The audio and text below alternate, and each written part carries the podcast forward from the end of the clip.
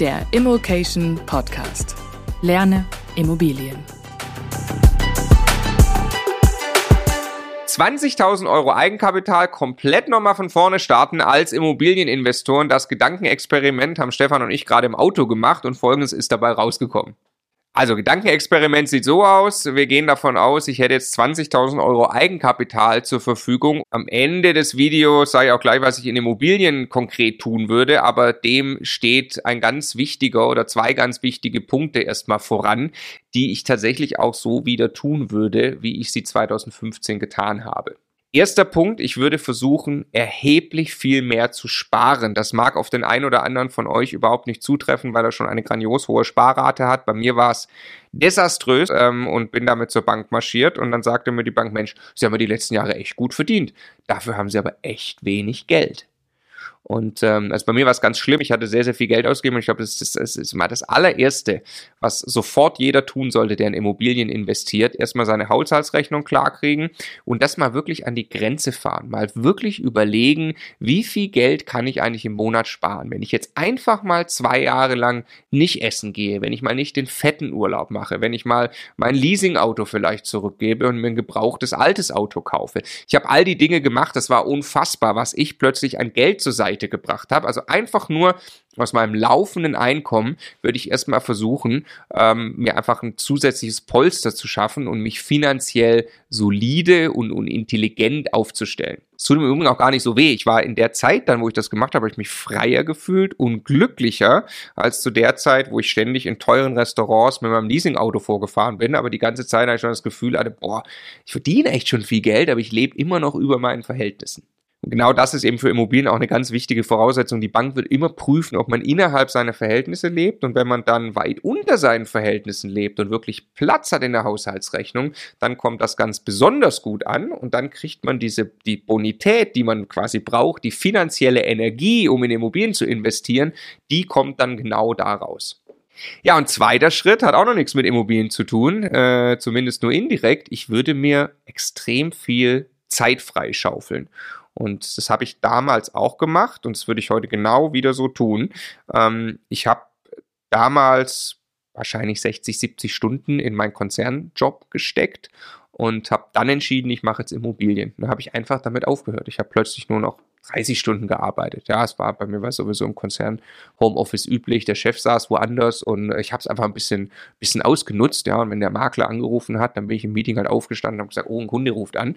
Ähm, das äh, mag sich anhören wie vielleicht nicht die feine Art, aber tatsächlich war meine Leistungsfähigkeit dann im Angestelltenjob auch noch besser. Ich war viel mehr auf dem Punkt, habe mich auf die wesentlichen Dinge konzentriert, aber ich habe plötzlich gemerkt, ich habe eine andere zeitliche Priorität in meinem Leben gesetzt. Und äh, das äh, ist aus meiner Sicht auch unbedingt nötig, gerade bei Immobilien am Anfang wirklich viel Zeit zu haben und Zeit zu investieren, weil das Thema komplex ist, aber wer das eben lernt zu beherrschen, der kriegt einen Hebel in die Hand, um richtig viel Geld zu verdienen. Und eben nicht das Geld für den Arbeitgeber, sondern wirklich aufs eigene Konto. Und das finde ich ist, wenn man das sich das mal überlegt, ja, wenn man irgendwann in der Lage ist, Immobilienprojekte umzusetzen, um wie viel Geld es da geht, wenn man das runterrechnet auf den Stundenlohn, selbst wenn man sich jetzt jede Woche 10, 20 Stunden abknapst, dann ist das der beste Stundenlohn, den man überhaupt haben kann. Also ganz klar Punkt Nummer zwei, ich würde wirklich, ich würde wahrscheinlich ein also ich habe ich hab sehr viel gemacht mit, mit den Morgenstunden. Also ich habe die ersten zwei Stunden des Tages habe ich einen Bunker gehabt, also Kopfhörer auf und konzentriert an den Sachen gearbeitet und tagsüber immer mal wieder kleine Slots drin, wo ich dann in der Lage war, ähm, Ankaufsprüfungen zu machen, mit Maklern zu telefonieren und so weiter.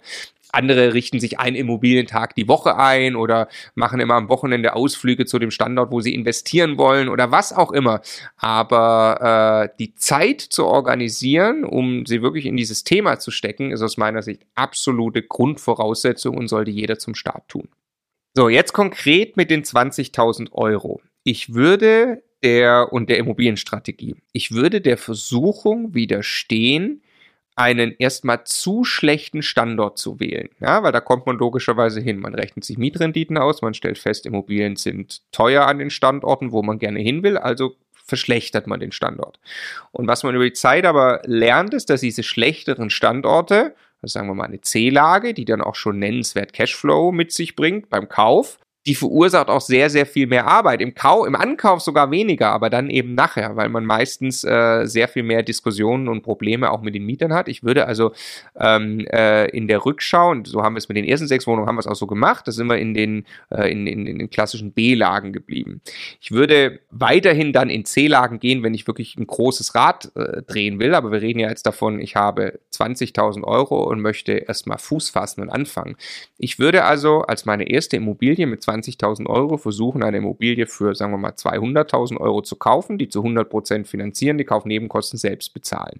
Ja, ich würde, wie gesagt, vorher sicherstellen, dass ich eine ordentliche Sparrate habe und dass ich also am Ende im Idealfall nicht 0 Euro auf dem Konto habe nach dem Kauf der ersten Immobilie. Das würde ich auf jeden Fall so timen. Im Zweifelsfall lieber nochmal drei Monate warten, ist zwar unwahrscheinlich, aber was wäre, wenn bei der ersten Immobilie direkt was ist und man hat noch keine Rücklage aufgebaut, ähm, dann sollte man zumindest ein paar tausend Euro haben. Und dann würde ich eben in eine B-Stadt gehen, ich würde mir einen Speckgürtel ausgucken, ich würde mir die Metropole nehmen, die bei mir am nächsten ist, würde dort das S-Bahn-Netz entlang gehen und die Autobahn entlang gehen und würde gucken, wo sind Kaufpreise möglich, dass ich so für 200.000 Euro vielleicht eine Wohnung kriege und auch noch adäquate Renditen. Und dann würde ich ein Objekt kaufen mit dem Ziel, dass das es ungefähr Cashflow-neutral ausgeht. Ich würde mich überhaupt nicht darauf fokussieren, jetzt schon irgendwie Cashflow aufzubauen.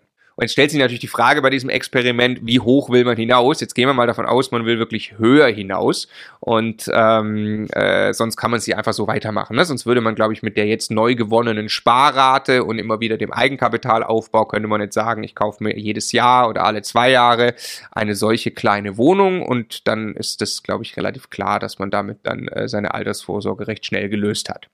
Jetzt gehen wir aber davon aus, ich will das, will das weiter steigern. Was würde ich machen? Ähm, ich würde immer noch, auch wenn ich schon weiß, ich will jetzt also so, so schnell wie es geht, so groß wie es geht, nur hinaus, ähm, würde ich trotzdem zuerst diese Wohnung kaufen und sie auch halten. Ja, die erste Wohnung behält man sowieso für immer. Und ähm, äh, man hat dann einmal diesen, diesen Durchstich gemacht. Man hat einmal diesen, diesen Prozess erlebt und man ist Investor und kann das auch überall äh, so behaupten und man, man baut einfach wirklich Selbstvertrauen auf mit dem Kauf der ersten Wohnung. Ich würde aber wunderbar erstmal an diesem, an diesem, an diesem B-Standort.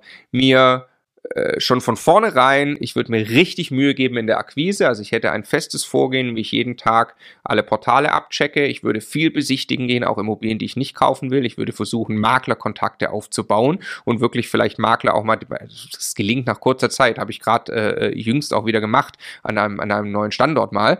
Ähm, äh, und dann fahren Makler mit einem rum und zeigen einem den Standort und, und erklären einem, was los ist und so. Und so kann man sich rein netzwerken. Irgendwann hat man Kontakt zur Verwaltung und so würde ich anfangen, immer, immer ein größeres Akquiserad zu drehen, damit mir Deals angeboten werden. Jetzt haben wir natürlich das Problem, dass wir die Deals nicht kaufen können, weil wir haben ja die 20.000 Euro Eingabe da gerade ausgegeben und vielleicht passt ja irgendwann der Dealflow und man hat wirklich ein paar von diesen Objekten im Jahr. Und ähm, dann würde ich mich von da aus weiter hocharbeiten. Ich würde ähm, ich würde mich vernetzen mit anderen Investoren, vielleicht eher Investoren, die auf der Seite sind, sagen, ich habe eher Geld gerade und wenig Zeit und würde mich vielleicht mit denen zusammentun im Rahmen von Co-Investments. Das ist aber dann schon, ja, schon sehr intensiv. Ich würde wahrscheinlich anfangen, über das Thema Tippgeber zu gehen, also einfach die Deals dann weitergeben, sie gut anarbeiten, schon dafür sorgen, dass sie, dass sie kaufbar sind und sie weitergeben gegen einen Tipp, äh, vielleicht ein paar tausend Euro bekommen von einem Investor, der sie dann kaufen will. Und so würde ich zusätzlich zu meiner erhöhten Sparrate, würde ich mein, äh, mein Eigenkapital aufbessern. Und das kann man dann weitertreiben. Vielleicht kann man man irgendwann wirklich auch eine Immobilie mal ankaufen und weiterverkaufen, vielleicht auch zwischendrin aufwerten, weil man jemanden kennengelernt hat, der dafür äh, die Bonität zur Verfügung stellt oder einen Bankpartner findet, der das machen kann, dass alles geht. Und dann kann man natürlich statt nur Tippgeber sein, kann man also wirklich eine Immobilie kaufen, weiterverkaufen, Fix and Flip, ja, äh, äh, nennt man das ja im Moment. Ähm, und äh, damit kann man natürlich auf einen Schlag dann mehr Eigenkapital verdienen.